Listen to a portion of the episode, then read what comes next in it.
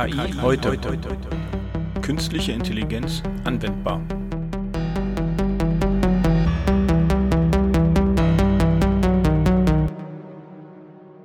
Moin Nina. Hallo Frank, wie geht's dir heute? Boah, ganz entspannt, ganz entspannt.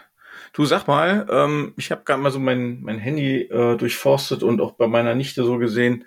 Äh, ich habe es nicht drauf, aber sag mal, hast du sowas drauf wie äh, Snapchat oder irgendwelche so eine Tools, wo man äh, so komische Filter übers Gesicht legen kann und dann so, so lustige Bilder machen kann?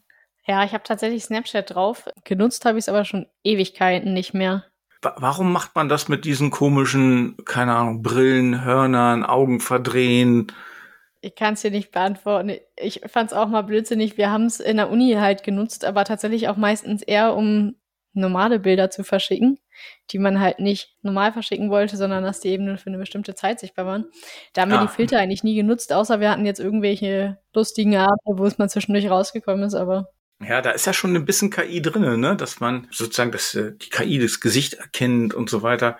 Da ist doch die Hürde, das zu nutzen, relativ gering. Ne? Also vor allem gerade, glaube ich, bei den, bei den Jugendlichen.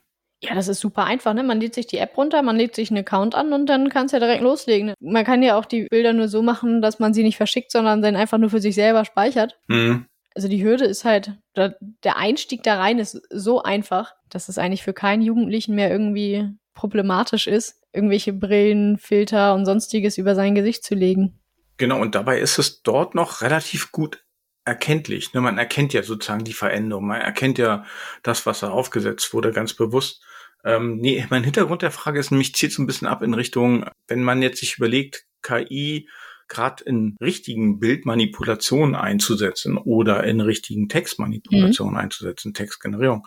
Also ähm, sogenannte Deepfakes dann wird's doch schon eher echt krass, ne? Dass man doch eigentlich gar nicht mehr genau unterscheiden kann, wer hat denn den Text geschrieben?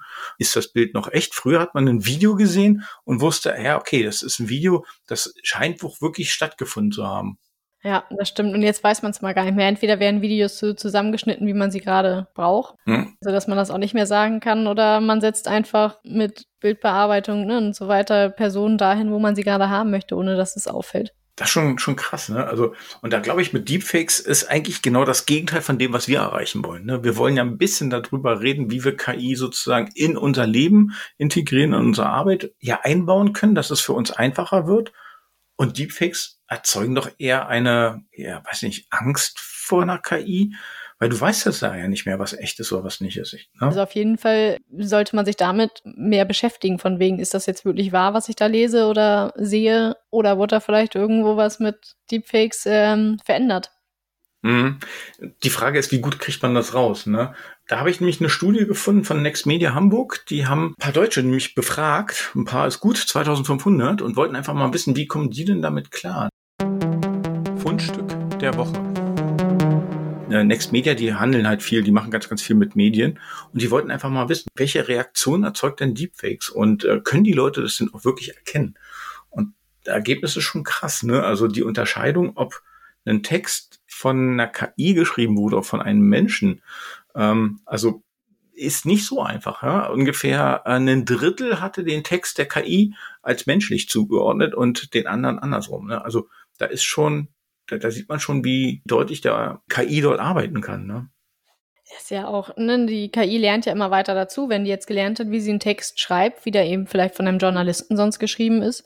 Das ist doch, geht doch dann auch in die Richtung von GPT-3. Schafft es doch auch, dann ein Buch weiter zu erzählen. Ja, genau, genau. Den gibst du irgendwas vor und dann kriegst du ein alternatives Ende von der, von ja. der KI geschrieben, die es vielleicht gar nicht der Autor so geschrieben hat. Und das ist genau so ein Punkt, ne? Also die, viele von den Befragten haben nämlich auch geäußert, dass sie eigentlich Angst davor haben, genau sowas nicht mehr zu erkennen. Und da sind wir ja genau bei unserem Thema heute, ne? Vertrauen in KI. Also vor allem bei Deepfakes ist es, glaube ich, auch tatsächlich richtig schwierig wenn man es da nicht mehr kennzeichnen kann. Gerade wenn du bewusst Deepfakes machst, ne? Also wir, ja. wir, wir sagen ja gerne, ne, mach transparent, wenn eine KI drinne ist. Bei Deepfake willst du ja Leute bewusst täuschen. Und äh, wenn dir dabei eine KI hilft, dann braucht man wieder eher sozusagen unabhängige KI-Systeme, die sowas prüfen können, ne? die zum Beispiel auch rückverfolgen können, ah, guck mal hier, dieser Film ist zusammengesetzt aus, ne? da sind irgendwelche Schnittgrößen, da sind irgendwelche äh, Schatten, die sind, die passen nicht zusammen, äh, dass man zumindest sagen kann, ah, zu 80 Prozent glaube ich, dass dieser Film nicht echt ist.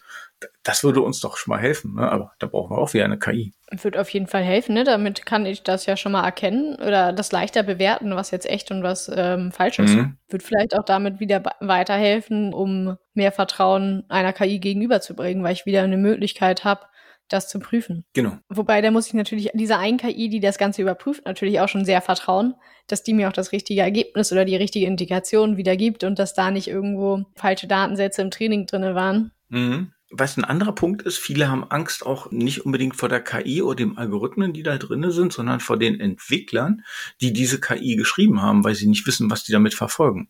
Also wenn du da halt so eine unabhängige Organisation hast, die sowas betreut, begleitet, geschrieben hat, haben die wahrscheinlich mehr Vertrauen. Das kann gut sein, als wenn das vielleicht so eine Firma, eine große Firma ist, wo man sowieso nicht ganz weiß, welche Ziele die eigentlich verfolgen mhm. und dann nachher vielleicht auch ist, dass man mit Hilfe der KI seine eigenen Deepfakes durchbringen kann. Ne? Ja.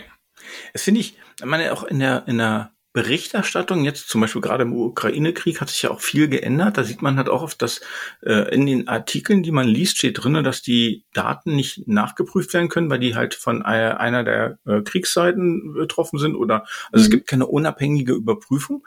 Das ist ja schon mal, da hat sich die Nachrichtenkultur geändert und ich glaube in Richtung Deepfakes brauchen wir auch so eine, so eine Kultur, so nach dem Motto, ähm, das ist halt zum Beispiel überprüft oder nicht, weil die meisten Leute geben zu, also ich glaube, das sind über äh, zwei Drittel, dass sie zu wenig über Deepfakes wissen. Das wäre einfach mal vielleicht auch wirklich, vielleicht sollten wir für uns auch nochmal eine Folge explizit über Deepfakes machen. Ich meine, heute reden wir über Vertrauen, aber Deepfakes ist ja genau das Gegenteil. Ne? Da will ja jemand mein Vertrauen haben. Ja, könnte ich mir sehr gespannt vorstellen, so eine Folge. Würde mich auch ganz viel noch interessieren, weil ich würde behaupten, ich weiß bei Deepfakes auch ganz, ganz viel nicht. Genau. Ein guter Punkt kommt auf unsere To-Do-Liste. In der, in der Studie, ähm, was die Next Media Hamburg da noch ausgegeben hat, fand ich noch ganz cool. Die haben noch zum Schluss eine Frage gestellt, ein bisschen positiv, damit man nicht aus den Deepfakes nur negativ rausgeht. Ne? Aber welche positiven, also welche Hoffnung haben denn die Befragten an die künstliche Intelligenz als zyklische, äh, als Zukunftstechnologie? Also was, was würden Sie sich denn erhoffen von der KI? Und da finde ich ganz spannend, kommt auch gut wieder genau zu unserem Thema heute rein, ne? dass sie unser Leben sicher machen. Das glauben nur 25 Prozent. Also 75 Prozent sind da noch ein bisschen skeptisch. Das ist schon eine Menge, ne? wenn man sagt, nur ein Viertel der Befragten glauben das wirklich. Dann wäre es ja auch interessant zu wissen, warum. Also ja. warum glauben die das, dass es das KI und, äh, unser Leben nicht sicherer macht? Genau. Aber andersrum 40 Prozent sagen, dass das, die KI das Leben einfacher macht. Also es ist, ist jetzt wieder genau die Frage, ne? Also ist das überwiegt das einfacher machen dem der Sicherheit, ne? Also dass ich dem traue oder nicht? Jetzt sind wir schon mitten in unserer Diskussion, ne? Über KI und ja. Vertrauen. der Einstieg war ganz schön schnell, ne? Ja, dabei haben wir noch nicht mal unsere Gäste eingeladen. Das ist ja irgendwie doof. Es ist gut, aber äh, schön, dass ihr jetzt alle gerade schon eingeschaltet habt. Wie gesagt, wir diskutieren das gleich noch mit unseren Gästen weiter und äh, gehen da sozusagen in die Tiefe rein. Zahlen, Daten, Fakten.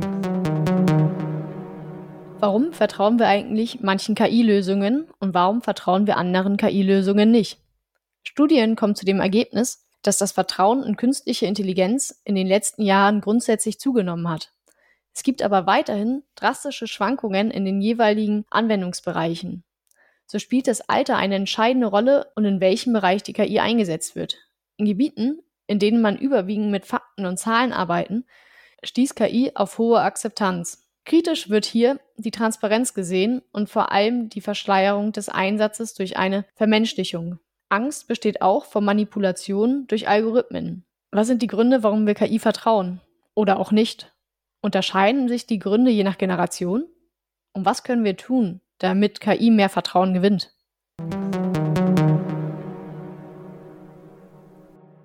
Zu unserem heutigen Thema KI und Vertrauen haben wir uns direkt zwei Gäste eingeladen, weil bei Vertrauen war uns wichtig, dass wir vielleicht noch mal die eine oder andere Meinung mehr haben.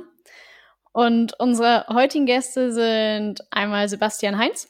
Er ist Founder und CEO bei Statworks GmbH und seinem Kollegen und sein Kollege Marcel Isbert. Er ist AI Manager. Statworks versteht sich als KI-Unternehmen, das seine Verantwortung gegenüber Menschen, Wirtschaft, Gesellschaft und Umwelt wahrnimmt. Kurze Zusammenfassung von dem Unternehmen, da ist ja schon ganz viel Verantwortung mit drin, was ihr übernehmen wollt. Hm. Dann habe ich mal auf eure Homepage geschaut und da gibt's halt eins der Haupttrends ist verantwortungsvolle KI, ist ein der Megatrend in 2022.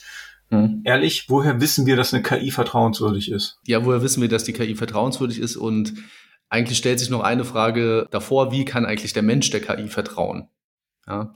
Und äh, der Grund, warum wir uns begonnen haben, mit dem Thema auseinanderzusetzen, ist, dass wir immer stärker beobachten, wie Entscheidungen, die KI-Systeme treffen ähm, und Programme, in denen KI-Systeme eingesetzt werden, immer stärker in den Arbeitsalltag der Menschen Einzug halten. Mhm. Das heißt, hier beobachten wir alle den sehr starken Trend, dass die Entscheidungsautonomie des Menschen an immer mehr Punkten durch KI-Systeme beeinflusst wird. Genau an diesen, ich nenne es jetzt mal Sollbruchstellen, stellen sich Menschen oder beginnen sich Menschen berechtigte Fragen zu stellen. Ja. Fragen nach der eigenen Autonomie, Autonomie der Entscheidung, welche Rolle spiele eigentlich ich noch in dem Gesamtorchester, ähm, aber natürlich auch die berechtigte Frage, wie sich das Ganze in der Zukunft irgendwie weiterentwickelt. Und wenn wir das jetzt nochmal ein bisschen aus einer anderen Perspektive betrachten, nämlich aus der Perspektive des Unternehmens und der Absicht des Unternehmens durch KI-Systeme seine eigene Wettbewerbsfähigkeit zu stärken, Kosten zu senken und so weiter und so fort, ist natürlich ein essentieller Erfolgsfaktor, dass die Menschen, die mit diesen Systemen arbeiten, der Technologie vertrauen und sie akzeptieren in ihrem Arbeitsalltag.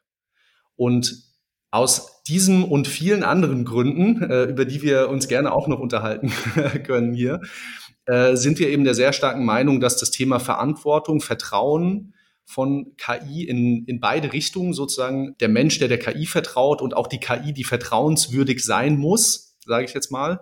Aus diesen beiden Perspektiven spielt das Thema äh, eben eine sehr große Rolle für uns und deswegen haben wir uns auch entschlossen, das äh, auch sehr prominent, wie du ja schon gesehen hast, bei uns auf der Webseite auch zu positionieren und uns mit dem Thema zu beschäftigen. Ich habe gleich die erste Frage, da wird ein bisschen ketzerisch, ne? Also vertrauen wir der Technik nicht eh schon zu viel?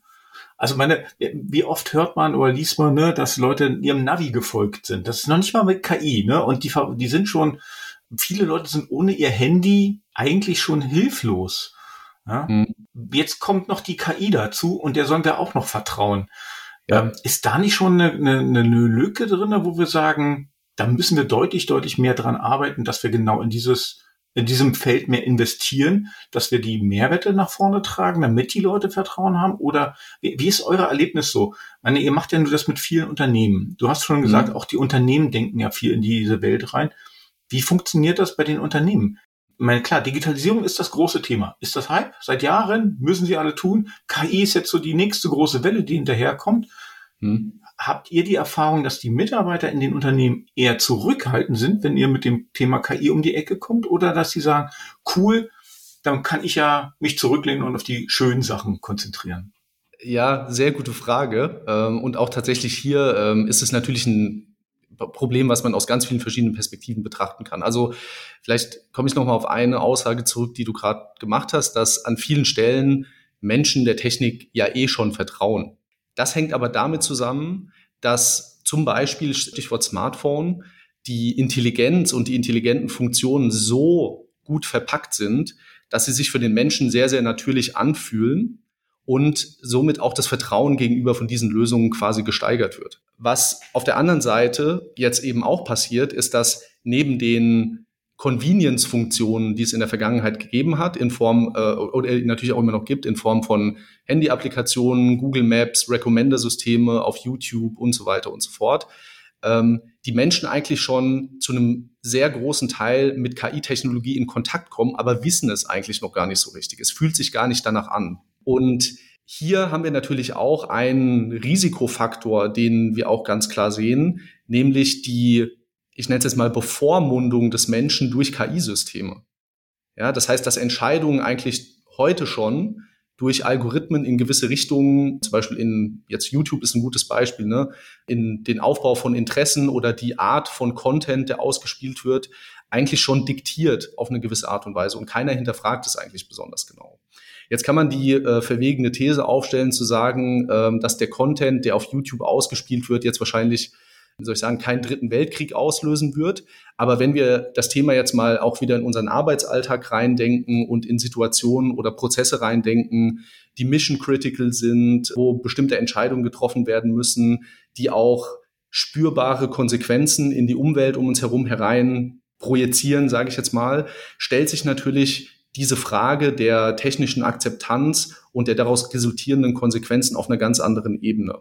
Wir sind der Meinung, dass wir die Awareness gegenüber der Technologie in die Köpfe der Menschen auch reinkriegen müssen. Das heißt, es muss auch klar sein, an welchen Stellen Computersysteme Entscheidungen oder Vorschläge für Entscheidungen für mich treffen.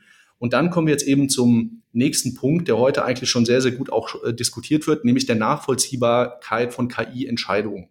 Ja, Stichwort Explainable AI. Und da schließt sich der Kreis dann natürlich so ein bisschen, denn hier geht es ja ganz konkret darum, eben äh, Prognosen und Entscheidungen, die KI-Systeme tun und dem Menschen äh, vorschlagen, so gut es geht, für den Menschen verständlich aufzubereiten. Und deswegen sehe ich das auch als einen ganz wichtigen Baustein in einem, ich sage mal, größeren Gebilde, des Vertrauensaufbaus an. Und äh, es wird ja auch schon sehr, sehr intensiv diskutiert, aber diese Diskussion muss natürlich noch deutlich weitergehen. Was mir dazu nur einfällt äh, in Bezug auf Vertrauen, eigentlich ist es oftmals so, dass Angst so ein großer Treiber ist, der natürlich Vertrauensbrüche entstehen lässt. Psychologisch versucht man natürlich Angst so zu nehmen, dass man das Bedürfnis nach Sicherheit erfüllt. Und es gibt viele Sicherheitsfaktoren, die natürlich nicht alle erklärbar sind. Deswegen auch, wenn man, glaube ich, im Explainable AI-Bereich versucht, diesen Code, die Modelle oder alles dahinter zu 100% technisch zu erklären, ist auch der Mensch immer noch sehr kreativ, auch noch da sozusagen wenig Vertrauen drin zu haben. Wir haben ja ganz viele Lösungen, die eigentlich sehr gut erklärbar sind.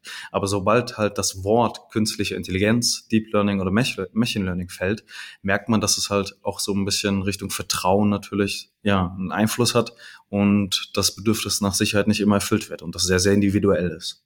Ja, das finde ich einen sehr guten Punkt, weil der Mensch ist ja kein Computer, ja, im Gegensatz zu, unserem, äh, zu unseren KI-Freunden.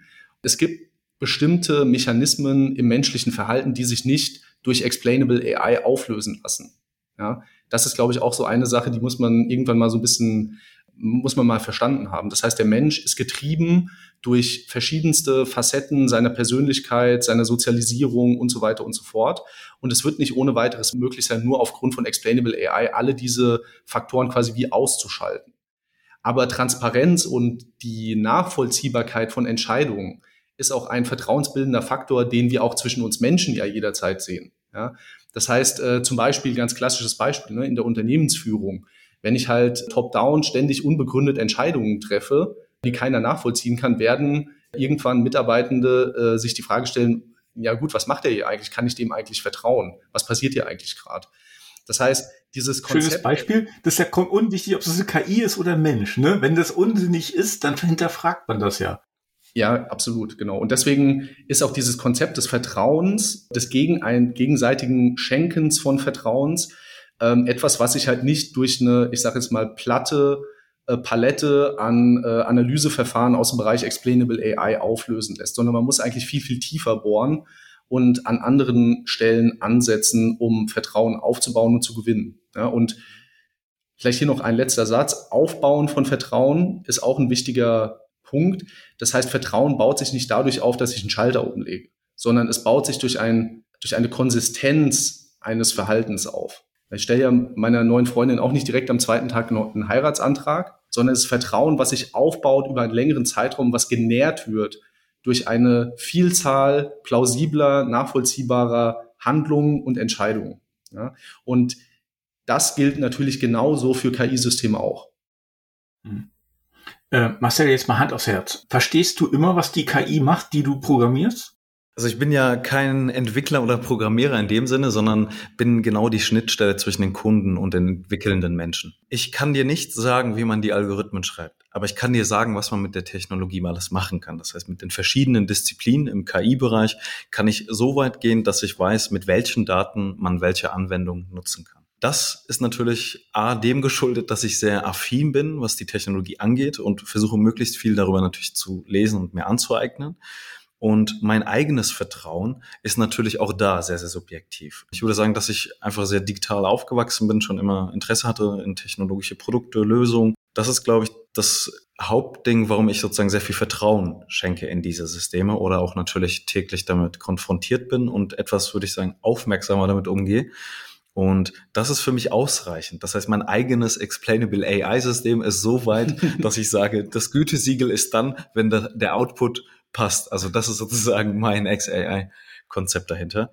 Aber es gibt sehr viele Menschen, die auch sehr tief natürlich da drin stecken und auch sehr, sehr viel ja tiefer im Coden sind und auch da meistens dann auch schon Vertrauensprobleme haben oder man auch da sieht, dass so ein Bruch entsteht, wie zum Beispiel, wenn die Daten auf einmal verändert werden, wenn irgendwie neue Faktoren mit reinkommen oder wenn der Mensch noch neue Outputs haben möchte. Da sieht man immer wieder auch, dass bei den entwickelnden Menschen, die eigentlich sehr, sehr tief drin sind, auch in Richtung Vertrauen und Sicherheit natürlich auch eine Rolle spielt. Ja, das finde ich auch einen guten Punkt. Äh, ich auch noch ein, zwei Sätze dazu sagen. Es ist ja so, also dieses, dieses Sprichwort, das sozusagen äh, wie, wie, geht das irgendwie, die, je größer die Insel des Wissens, desto größer die Küste der Unsicherheit oder so irgendwas. Ne? Also umso mehr man weiß, desto mehr stellt man eigentlich fest, dass man nicht so viel weiß. Das äh, ist auch beim Thema KI natürlich eine ganz wichtige Sache. Jetzt gerade das, was der Marcel angesprochen hat. Entwickler, die sehr, sehr tief in der Theorie und auch in der Implementierung äh, von den Algorithmen drinstecken, wissen natürlich auch um die ganzen Probleme, die auch KI-Systeme heutzutage noch haben und auch fehleranfällig sind. Gerade gutes Beispiel genannt, Data Drift, Model Drift und so weiter und so fort. Also alle Sachen, die auch im Zeitverlauf irgendwie passieren können, fehlende Faktoren, die nicht berücksichtigt werden können bei der Modellierung und so weiter. Alles das sind Dinge, die KI-Systeme noch heute Dinge tun lassen, die für den Menschen dann schlecht nachvollziehbar sind oder einfach auch falsch sind am Ende des Tages. Ja. Hier muss auch auf der technologischen Seite, denke ich mal, noch deutlich mehr passieren als das, was wir heute vorliegen haben, um wirklich ein Grundvertrauen in die Technologie auch dann wirklich langfristig aufbauen zu können. Weil was insbesondere eine große vertrauensstiftende Komponente ist, das habe ich eben schon gesagt, ist halt die Konsistenz. Ja, und wenn diese Konsistenz halt nicht gegeben ist im Zeitverlauf und sich meine Prognosen des Modells ständig um 180 Grad drehen, werde ich als Mensch immer ein Problem haben, diesen Entscheidungen und Prognosen des KI-Systems irgendwie zu vertrauen. Ja. Und da haben wir halt noch auch viele Baustellen auf der methodischen und auf der algorithmischen Seite, bis diese Probleme tatsächlich mal auch gelöst werden und KI-Modelle stabile, belastbare, robuste, nachvollziehbare Prognosen auch über längere Zeithorizonte quasi erzielen können. Mir fällt nur ein Beispiel aus der Praxis ein, und zwar umso größer die Insel sozusagen über die Probleme. Wenn ich jetzt sozusagen als normaler Bankkunde an einen Bankautomat gehe, meine Karte reinstecke, dann vertraue ich diesem System, dass es nicht meine Karte schluckt oder mein ganzes Konto leer räumt. Mhm. Aber wenn ich jetzt aus der Perspektive eines, äh, sagen wir von der Polizei, ich weiß genau, wo da irgendwelche Tricks eingebaut werden, wie die Platte ersetzt wird, eine Kamera oben, Kartenkopie, umso mehr ich darüber weiß, umso weniger Vertrauen habe ich dann sozusagen, meine Karte in das System reinzustecken. Also ich mhm. finde, das passt sehr, sehr gut. Umso ja. mehr Wissen, umso ja. mehr und die größten äh, und auch die größten Kritiker von, äh, von KI-Systemen sind ja meistens wirklich auch Experten aus dem Bereich. Ja? Es gibt natürlich immer irgendwelche Leute aus, äh, sag ich mal, Tangentendisziplinen, äh, die, die dann natürlich auch eine Meinung dazu haben. Aber wenn man mal wirklich hört, wer die größten Kritiker von KI als, als Technologie ist, sind es meistens Leute, die sich recht gut damit auskennen. Ja? Da ähm, finde ich, äh, ne, kommen dann diese verschiedenen Puzzlestücke auch ganz, ganz gut zusammen, ja, weil diese Leute eben auch genau wissen, welche Probleme mit der Technologie heutzutage noch einhergehen. Ja, Vertrauen kann man ja nicht fordern. Ne? Vertrauen ist ja etwas, was man, das ist ja ein Vorschuss. Ich vertraue erstmal dir, dass wir in der gemeinsamen Zusammenarbeit irgendwas gut machen. Das heißt, auch eine KI muss erstmal in Vorleistung gehen mhm. und kann dann sozusagen in der Rückwirkung, im Rückschluss genau dann erwarten, dass halt auch die Anwender Vertrauen in die Lösung haben. Marcel, das ist ein schönes Beispiel gewesen mit dem Geldautomaten. Klar, äh, am Anfang haben alle mal die reingesteckt und dann haben die ersten rausgerichtet, wie man das Ding um, äh, austricksen kann. Und ich glaube, das ist mit der KI ja genauso. Ne? Am Anfang ist es so, äh, die ersten Systeme auf dem Handy, alles gut. Und jetzt kriegt man mit, okay, was mit Gesichtserkennung alles geht. Ja, mein Handy wird mit einer Gesichtserkennung entsperrt. Also da wird man dann irgendwann doch hellhörig. Ne? Also man wird neugieriger, was passiert denn da wirklich, was geht denn damit?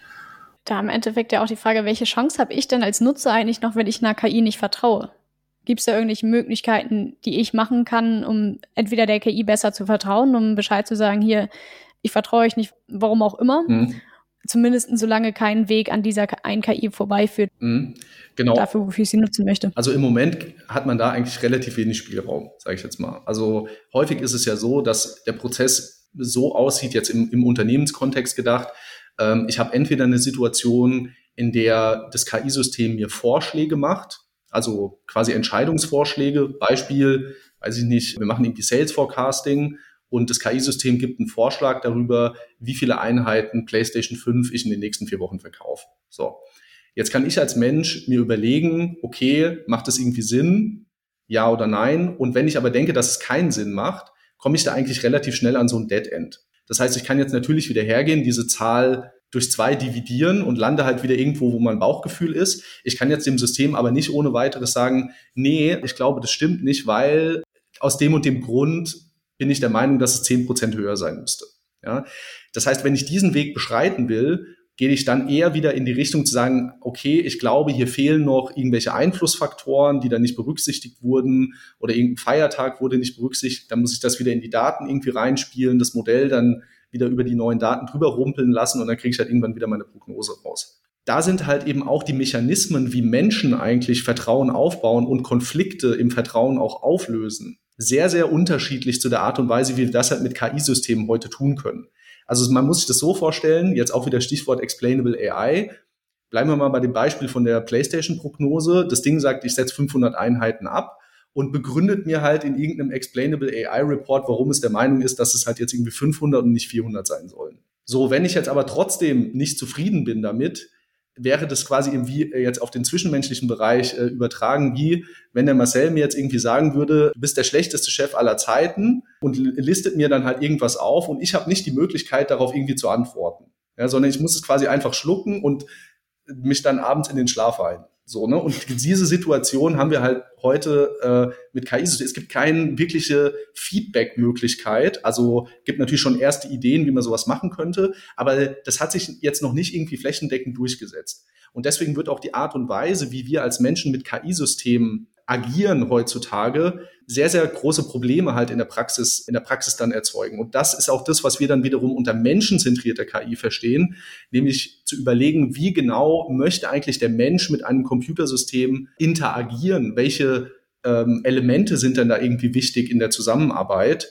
die den Menschen dann schlussendlich auch sagen lassen, naja gut, okay, ich glaube, das macht jetzt Sinn und das schicken wir jetzt irgendwie raus so. Das ist ein ganz äh, wichtiger Faktor. Und eine Anmerkung noch zu dem, was eben gerade gesagt wurde dieser Vertrauensvorschuss, von dem du gerade gesprochen hast. Beim Vertrauensvorschuss ist es ja so, du vertraust mir ja, weil du eine gewisse Antizipation meines Handelns erwarten kannst. Das heißt, dein Vertrauen basiert grundsätzlich mal darauf, dass du gerade eine Prognose über mein Verhalten eigentlich gemacht hast. Und diese Prognose hast du deswegen wahrscheinlich recht gut machen können, weil du äh, schon ein paar Jahre auf dem Buckel hast und ein Experte in Menschenkenntnis und menschlicher Handlungsweise irgendwie bist. Genau das haben wir ja heutzutage aber bei KI-Systemen häufig nicht.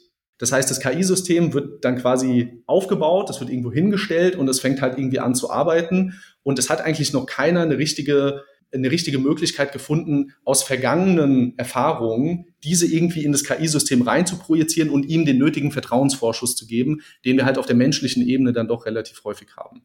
Und deswegen ist das auch ein ganz wichtiger Punkt, warum das Vertrauen auch in ganz neue Dinge, ja, von denen wir, die wir schlecht vorhersagen können und wo wir als Menschen keine guten Modelle haben, um die Verhaltensweisen zu, äh, zu prognostizieren, auch immer eine schwierige Angelegenheit bleiben. Ein Beispiel nur aus der Praxis, was mir gerade nur mal einfällt, ist mit dem Parkassistenten in den neueren Autos. Dieser Parkassistent um den mal nicht menschenzentriert zu beschreiben, ist, das Auto kann ich in 0,1 Sekunden einparken. Das wäre nicht menschenzentriert. Aber wenn das Modell dahinter lernt, wie du sonst einparkst, in welcher Geschwindigkeit und dann diese Geschwindigkeitsfaktoren mit übernimmt und dich in deinem Rhythmus oder in deiner Geschwindigkeit einparkt automatisch, dann hast du viel mehr Vertrauen gegenüber diesem System, was dich einparkt. Und das ist sozusagen auch so das menschenzentrierte KI, ähm, System, dass man da auch wirklich dann die Faktoren, die psychologisch relevant sind für den Menschen, auch in diesen Systemen und in den Modellen mit berücksichtigt. Vielleicht kennt das auch jemand schon mal so einpacken lassen, das ist einfach ein komisches Gefühl. Mhm. Ja, auf jeden Fall.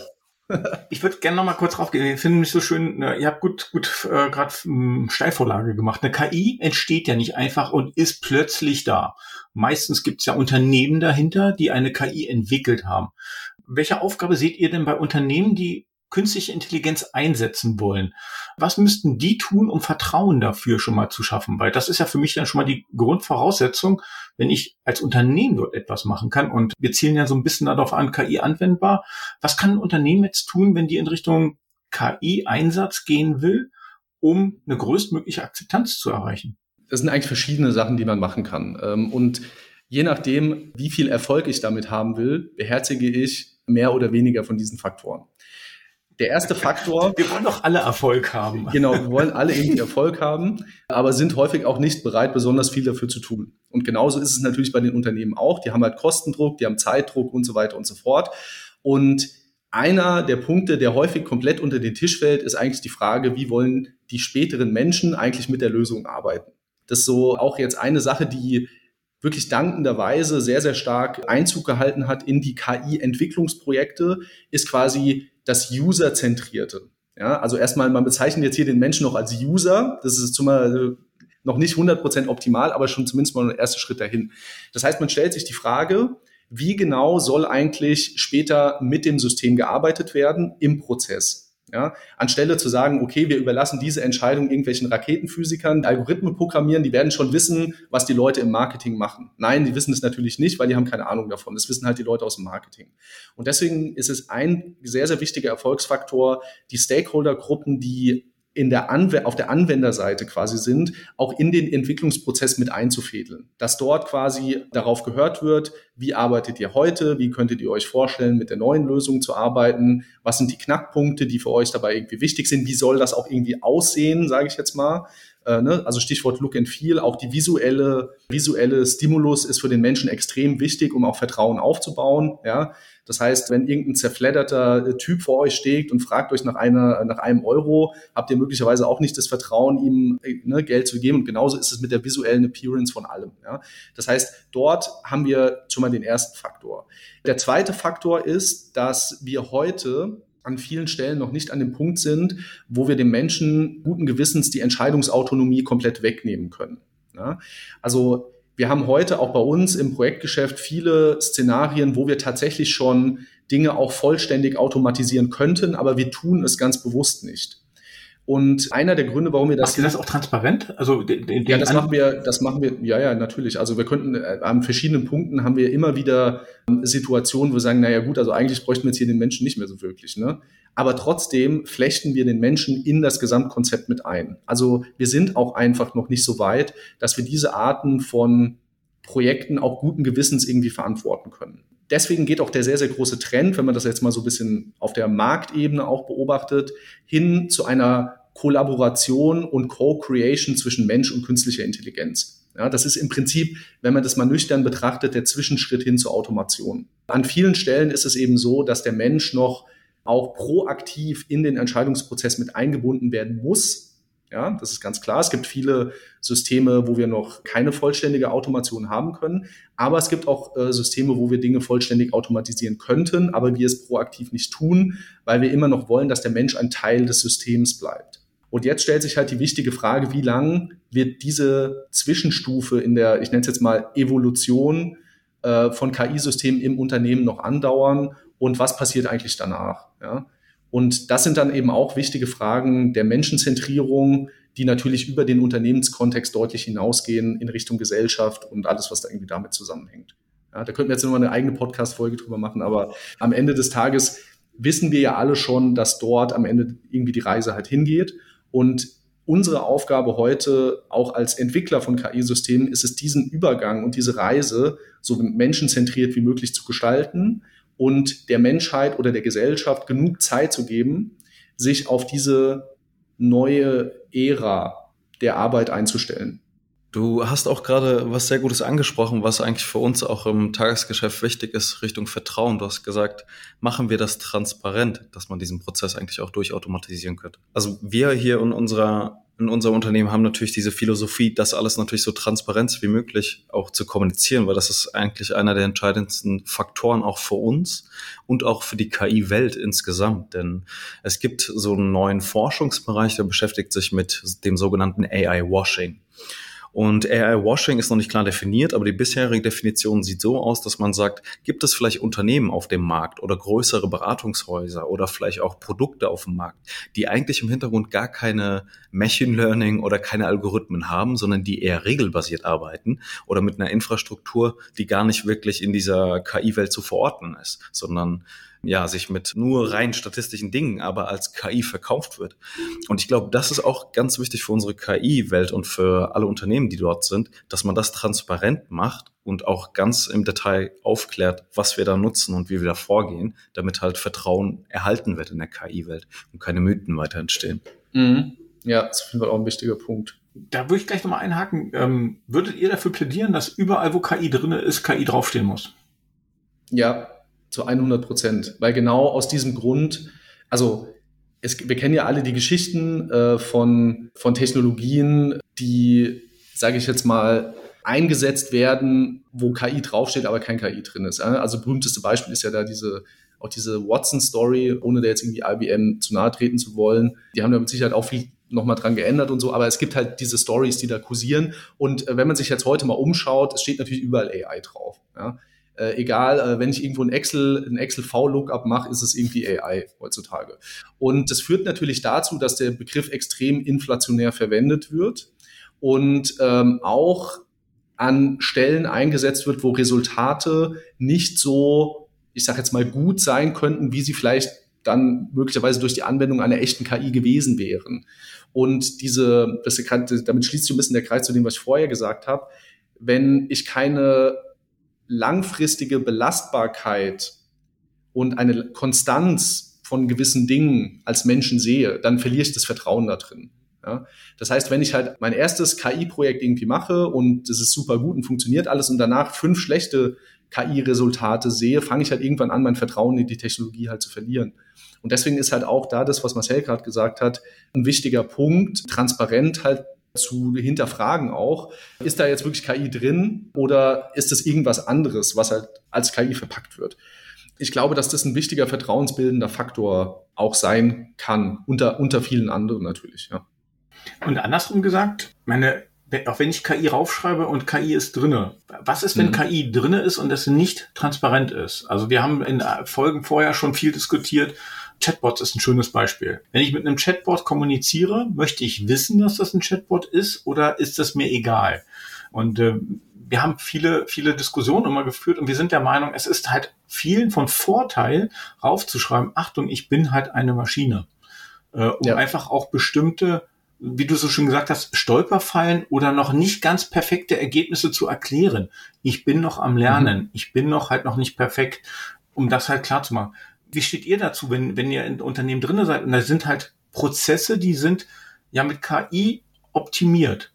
Würdet ihr das darauf schreiben oder würdet ihr sagen, hey, das ist die Blackbox, das muss dich nicht interessieren? Nee, ganz und gar nicht. Also ich glaube, und das ist ja nicht nur bei, ist ja nicht nur für KI so. Ja? Also immer dann, wenn ich Dinge nachvollziehbar mache, habe ich eine größere Akzeptanz gegenüber den Entscheidungen. Ja? Das ist ja genauso wie wenn heute, äh, weiß nicht, die Bundesregierung halt irgendwas entscheidet, geben die sich ja auch immer alle Mühe, das möglichst genau zu durchleuchten äh, oder zu begründen, warum sie sich genauso entschieden haben. Und dieses Why, dieses Warum, die Frage nach dem Warum ist essentiell wichtig für alle Menschen. In, je, in jeglichen Lebensbereichen. Ne? Man fragt sich, warum bin ich hier? Warum arbeite ich in dem Job, in dem ich arbeite? Warum ist meine Frau äh, so lieb zu mir? Keine Ahnung. Man stellt sich eigentlich permanent die Frage nach dem Warum. Das ist am Ende des Tages auch eine der wichtigen Fragen, die wir uns halt im Einsatz mit neuen Dingen um uns herum stellen. Warum ist das so? Wie funktionieren diese Dinge? Ich will verstehen, wie es funktioniert. Und wenn ich das geschafft habe, habe ich auch schon die aller, allergrößte Hürde in Bezug auf die Akzeptanz von diesen Technologien quasi abgebaut. Ja, das heißt, Transparenz über, ähm, über KI in bestimmten Produkten hilft den Menschen, auch an der einen oder anderen Stelle vielleicht noch mal ein Auge zuzudrücken. Ne? Stichwort Chatbot, hast du zum Beispiel gerade gesagt. Ne? Und wenn ich das halt nicht mache, lasse ich dem Menschen in seiner Fähigkeit, und das ist nämlich auch etwas, in dem der Mensch besonders gut ist, sich alle möglichen anderen Sachen zu überlegen, warum Dinge so sein könnten. Stichwort Querdenker. Nehme ich ihm sozusagen ein bisschen da diese, ich sag jetzt mal, diese Fähigkeit und kläre ihn quasi objektiv auf. Ja, anhand von Fakten und von Informationen.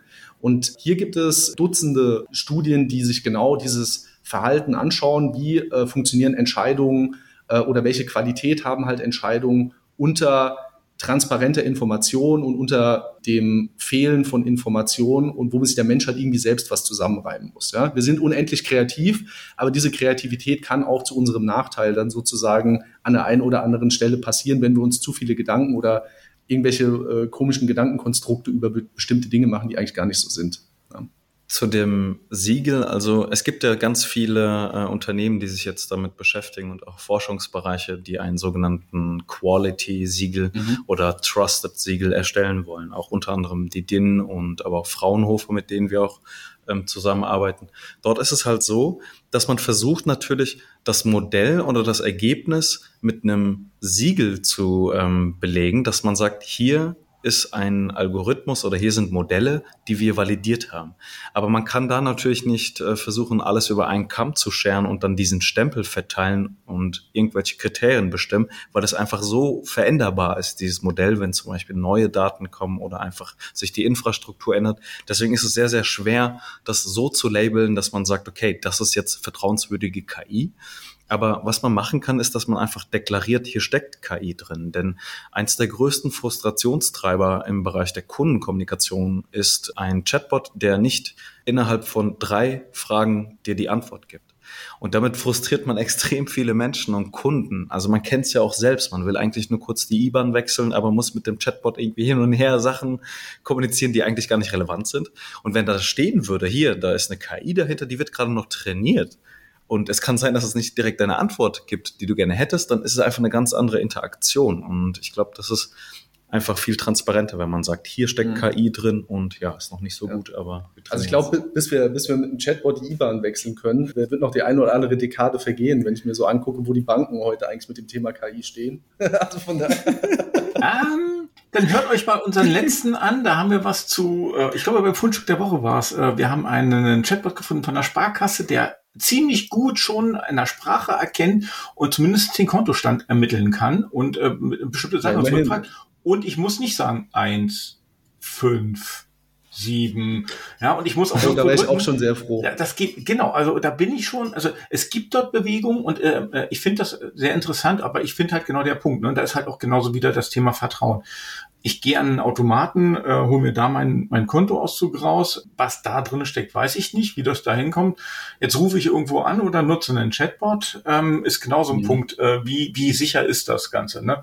Und die Frage des Vertrauens würde ich jetzt gleich nochmal reingehen. Woran erkennt denn ein Unternehmen, dass, wenn die eine KI-Strategie haben, dass die eigentlich auf einem guten Weg sind? Habt ihr da so, eine, so, ein, so, ein, so ein Standardsatzfragen, wo ihr sagt, hey, ähm, beantwortet euch mal das oder äh, habt ihr Beispiele, wo mhm. ihr reingeht, wo ihr sagt, ähm, mhm. da müsst ihr auf jeden Fall nochmal nachhaken. Wie, wie kann ein Unternehmen da hingehen? Also, das ist natürlich auch ein sehr breites äh, Feld, sage ich jetzt mal. Und das ganz, ist eine kurze ganz, Antwort. Ganz, ich versuche es kurz und knackig zu halten. Ganz grundsätzlich ist es so, dass Unternehmen eigentlich in drei Bereichen irgendwie aktiv werden müssen, wenn sie, ich sage jetzt mal, ernsthaft mit dem Thema KI sich auseinandersetzen wollen. Das ist einmal das Thema Strategie, Entwicklung, also quasi, wo stehe ich heute, wo will ich hin und wie sieht der Weg dazwischen aus.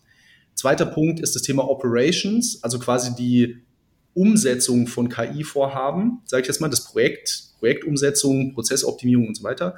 Äh, und die dritte äh, Baustelle ist sozusagen das Thema Culture, Data Culture, also das ist jetzt nicht nur Data Culture, sondern allgemein die Unternehmenskultur in Bezug auf den Umgang mit Daten und KI-Systemen in der Zukunft. Das sind eigentlich so die drei großen Baustellen. Wenn ich jetzt quasi in den Strategiebereich reinzoome, als erstes, ist es erstmal wichtig äh, zu verstehen, wo stehen wir heute eigentlich. Ja, das heißt, ähm, zu durchleuchten, welchen, ich sage jetzt mal, Reifegrad haben wir als Organisation in Bezug auf künstliche Intelligenz. Da gibt's ja dann, ne, jede Beratung hat da so ihren Fragenkatalog, die die dann irgendwie rauspacken. Äh, und da kann man ganz gut verstehen, wo man eigentlich so als Organisation in Bezug steht. Und dann, was eigentlich wichtiger meiner Meinung nach ist, als der, als zu verstehen, wo man ist, wo man eigentlich hin will mit dem Thema. Ne? Visionsentwicklung. Was wollen wir eigentlich mit dem Thema künstliche Intelligenz für uns als Organisation irgendwie erreichen? Welches Ambitionsniveau haben wir da eigentlich? Und je nachdem, wie halt meine Vision aussieht, ergeben sich daraus natürlich unterschiedliche Maßnahmen, die ich dann in die Wege leiten muss, um vom Status quo mich näher an die Vision quasi dran zu bewegen. Was da typischerweise Fragen oder Themenbereiche sind, mit denen man sich als Organisation beschäftigen muss, sind einmal das Thema Daten, also Dateninfrastruktur, Datenzugang, Katalogisierung von Daten, Qualität von Daten, also dieser riesige Themenkomplex. Dann zweiter Punkt, wie finde ich eigentlich gute Anwendungsfälle äh, und Anwendungsmöglichkeiten für KI? Also das, die Ideation und das Management von Use Cases ist ein wichtiger Faktor, den man überlegen muss. Dann das ganze Thema Team, Skills und Rollen. Also welche Leute brauche ich eigentlich, um meine KI-Vision, sage ich jetzt mal, dann irgendwie Realität werden zu lassen? Und zwar, welche Leute brauche ich heute? Welche Leute brauche ich irgendwie mittelfristig und langfristig? Infrastruktur, also alles, was in Richtung von ich sage jetzt mal, Anschaffung und Bereitstellung von IT-Infrastruktur geht. Dann das Thema Organisation und Prozesse, also Operating Model, sage ich jetzt mal. Wie genau setzen wir eigentlich unsere ganzen Vorhaben irgendwie um? Und dann noch als letztes wichtiges Thema Governance. Also welche, ich sage jetzt mal, Risikomanagement und Kontrollmechanismen implementiere ich um das Thema künstliche Intelligenz und Daten außenrum? Das sind eigentlich so die sechs wichtigen Kerndimensionen, die man bei der Strategieentwicklung irgendwie berücksichtigen sollte. Die sind jetzt aus unserem Strategie-Framework, aber wenn man sich mal auch die Frameworks der anderen äh, Berater so anschaut, ist es ungefähr immer das Gleiche, was da drin steht. Ja? Aber das sind so die wichtigsten Sachen, auf die man, die man irgendwie aufpassen sollte. Und dann habe ich ja, wie gesagt, noch diese großen Baustellen, Operations und halt Culture, das sind nochmal eigene Themenbereiche dann wollte gerade sagen, da geht's ja dann dahin, was macht das nachher mit dem Unternehmen oder mit dem da, wo du es einsetzt. Das ist ja, das ist nochmal ein großes, weites Feld. Steht bei uns noch auf der Agenda, würden wir auch gerne nochmal in irgendeinem nächsten Podcast mal besprechen, was macht das mit den Leuten, die, die, die nachher anwenden. Genau. Du hast gerade Governance nochmal gesagt, ähm, einen wichtigen Punkt. Finde ich, finde ich super, weil die anderen Sachen, ich glaube, da ist viel klar. Ideation-Phase, äh, die ganze Bereitstellung, mhm. Datenphase, da haben wir auch schon viel gesprochen. Das Thema ähm, Governance haben wir so ein bisschen noch, ja, äh, nebenbei mal betrachtet. Es gibt zwar Richtlinien aus der EU, wie eine KI auszusehen hat, was man da beachten sollte. Wir hatten aber vorhin so die Frage, Nina hatte so schön gesagt, was mache ich denn, wenn ich der KI nicht vertraue? Wo kann ich hingehen? Glaubt ihr, sollte es denn so eine Art, hm, ich weiß nicht, Schiedsposition ist vielleicht blöd, aber eine zentrale Anlaufstelle in einem Unternehmen geben, um Misstrauen oder auch Ungereimtheiten in einer KI zu melden? Sehr gute Frage.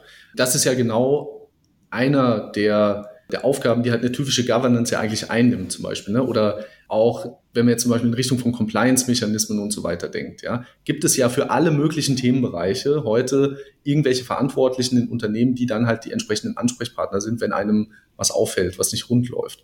Und jetzt ist es aber so, dass im Moment dieses gesamte Thema KI ja noch in vielen Unternehmen in der Entstehungsphase ist und noch nicht die Attention bekommt, die es eigentlich verdienen würde.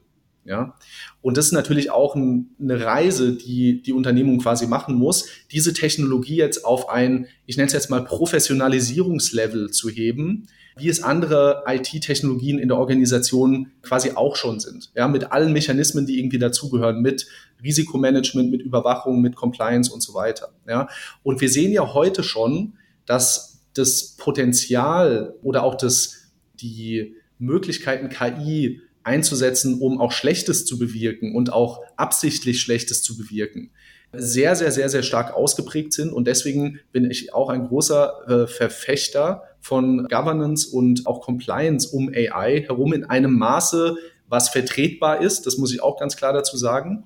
Und ich zitiere da gerne einen Kunden von uns, der immer sagt, Governance soll kein Bremsklotz am Auto sein, aber es ist eine Bremse, die dir ermöglicht, schneller zu fahren und dann abzubremsen, wenn du in eine, in eine brenzlige Situation kommst. Ja? Mhm. Das heißt, man muss auch so ein bisschen vom, von der Denke, glaube ich, beim Thema Governance so ein bisschen die Perspektive auch mal umdrehen. Das heißt, wenn du entsprechende Governance-Mechanismen in place hast, hast du die Möglichkeit, auch riskantere Manöver zu fahren an der einen oder anderen Stelle. Ja, mit den entsprechenden Absicherungsmechanismen dahinter. Das heißt, wenn du das halt nicht hast und du ein Auto ohne Bremse fährst, fliegst du halt in der ersten Kurve irgendwie raus und überschlägst dich achtmal. Ja? Und ich finde das eine ganz spannende Denkweise, die ich auch versuche zu propagieren, ähm, auch bei unseren Kunden. Denn es ist leider nach wie vor ein recht unliebsames Thema.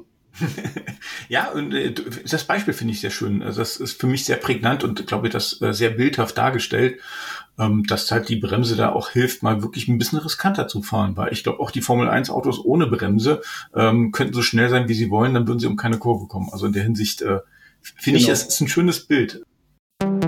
Womit morgen starten? Ich habe noch eine, eine, eine Abschlussfrage. Meine jetzt seid, ihr seid als KI-Beratungsunternehmen unterwegs. Wir machen da eine ganze Menge in die Richtung. Wie viel Verantwortung liegt denn äh, bei uns, ähm, sagen wir mal, IT-Nerds, bei den ganzen, die die Modelle mitentwickeln und mitverkaufen und mitgestalten, dass KI in Zukunft mehr Vertrauen bekommt, aber auch nicht missbraucht wird? Also, ich sag mal so, als Dienstleister wenn ich jetzt mal aus der reinen Dienstleisterperspektive irgendwie sehe, geht unser Verantwortungsbereich ähm, bei der Entwicklung von KI-Systemen grundsätzlich, sage ich jetzt mal, genau bis dorthin, in dem quasi das Entwicklungsprojekt es sozusagen zulässt. Also Beispiel, wenn der Kunde uns jetzt mit der Programmierung von diesem, was weiß ich, Sales Forecasting Modell irgendwie beauftragt, dann ist unsere Verantwortung, den Kunden erstmal darüber aufzuklären, okay, was sind da halt die Möglichkeiten? Wie können wir die Prognosen irgendwie für eure Anwender transparent machen und so weiter und so fort? Und jetzt stellt sich halt Fra die Frage, wie weit will der Kunde eigentlich mit uns zusammengehen? Ja? Das heißt, ist es noch unsere Aufgabe mit dem Kunden, diesen Prozess dann quasi auch im Unternehmen zu implementieren und dort die vertrauensbildenden Maßnahmen eben gemeinsam umzusetzen? Oder sagt der Kunde, nee, ich brauche von euch nur diesen, ne, diesen Kasten und den klempne ich dann schon irgendwie bei mir rein. Ja? Das ist etwas, was ich tatsächlich am Beratungsgeschäft als äußerst frustrierend empfinde, dass quasi das ganzheitliche Denken und die Lösung, die erarbeitet wird, quasi immer durch das, wie soll ich sagen, durch das Budget des Kunden dann am Ende des Tages irgendwie limitiert sind. Das heißt, wir haben nicht die Möglichkeit, immer mit dem Kunden den gesamten Weg zu gehen, weil der Kunde uns einfach nicht dafür bezahlt, weil er halt entweder kein Budget hat oder ist jetzt aus welchen Gründen auch immer. Ja. Und da finde ich halt so ein bisschen das Beratungsgeschäft, äh, empfinde ich das Beratungsgeschäft ein bisschen als frustrierend an der Stelle. Auf der anderen Seite hat es natürlich auch viele coole Vorteile. Man sieht ganz viele Kunden, was die alle machen und so weiter und so fort. Aber irgendwie habe ich immer das Gefühl, und es ist ja de facto auch so, dass man quasi immer nur an bestimmten Stellen im Prozess halt irgendwie reingeht, da quasi seine Expertise mit reinbringt. Und was dann schlussendlich der Kunde damit macht, ist häufig dann eine Frage, wo man keinen Einfluss mehr drauf hat. Deswegen finde ich es auch in diesem Punkt halt schade, weil eigentlich das Thema auch der Vertrauensaufbau und die menschenzentrierte Umsetzung von dem Vorhaben dann natürlich auch Sachen sind, bei denen wir den Kunden sehr, sehr stark helfen können, weil wir schon das eben oft mit anderen Kunden halt auch zusammen gemacht haben am Ende des Tages. Aber das äh, gehört halt so ein bisschen zum Beratungsgeschäft dazu, dass man halt viele Kunden sieht und auch viele Probleme beim Kunden löst, aber nicht sein ganzes Leben lang mit einem Kunden ein Projekt irgendwie umsetzt. Ja? Das dann halt so ein bisschen die äh, Schatten und, äh, und die Lichtseite des Beratungsgeschäfts irgendwie. Ne? Aber auch dort arbeiten wir an verschiedenen Fronten. Und wenn man sich auch mal anschaut, wie wir uns als Organisation entwickelt haben in den letzten Jahren, versuchen wir eine sehr ganzheitliche Perspektive auf das Thema KI anbieten zu können, wenn die Kunden eben den Weg gemeinsam mit uns gehen wollen. Ja, Sebastian, Marcel, ich danke euch. Die Zeit ist mir um. Ich glaube, wir haben gnadenlos überzogen, aber das macht nichts für das, was wir eigentlich machen wollten. Weil es ist das. Ja, ich glaube irgendwie nicht, äh, von diesen die zwei Fragen kamen, glaube ich, aus dem Fragenkatalog. Der Rest äh, hat sich aus der Unterhaltung ergeben. Fand ich auch echt gut. Hat echt Spaß gemacht. Wollte gerade sagen, in der Hinsicht. Also Fand's ich, auch super. Genau. Ich, ich sage euch erstmal ganz toll Dankeschön, weil, also, wie gesagt, da sind einige Sachen, die haben mich total interessiert. Ich fand das super, haben super schöne Einblicke ich würde euch noch mal beim Wort nehmen und ich würde euch gern noch mal irgendwann einladen. Und zwar, wenn es darum geht, du hast es in einem Nebensatz gesagt, es ist eine Evolution. Im Augenblick ist es so, dass wir den Menschen immer noch für wichtig nehmen. Wann kommt der Punkt, dass die KI wichtig ist, dass sie so viel Vertrauen hat? Ne? Was ist eure Erfahrung? Was ist eure Meinung da drin? Ich glaube, das ist so ein bisschen, wann werden wir irgendwann eine starke mhm. KI haben oder nicht? Die Frage würde ich gerne mal mit euch ganz ketzerisch diskutieren. Sehr gerne, ja. vielen Dank. Ja. Danke euch. Super, dann vielen Dank auch von unserer Seite. Hat mega Spaß gemacht. Danke, Frank. Danke, Nina. KI, KI heute. heute. Künstliche Intelligenz anwendbar.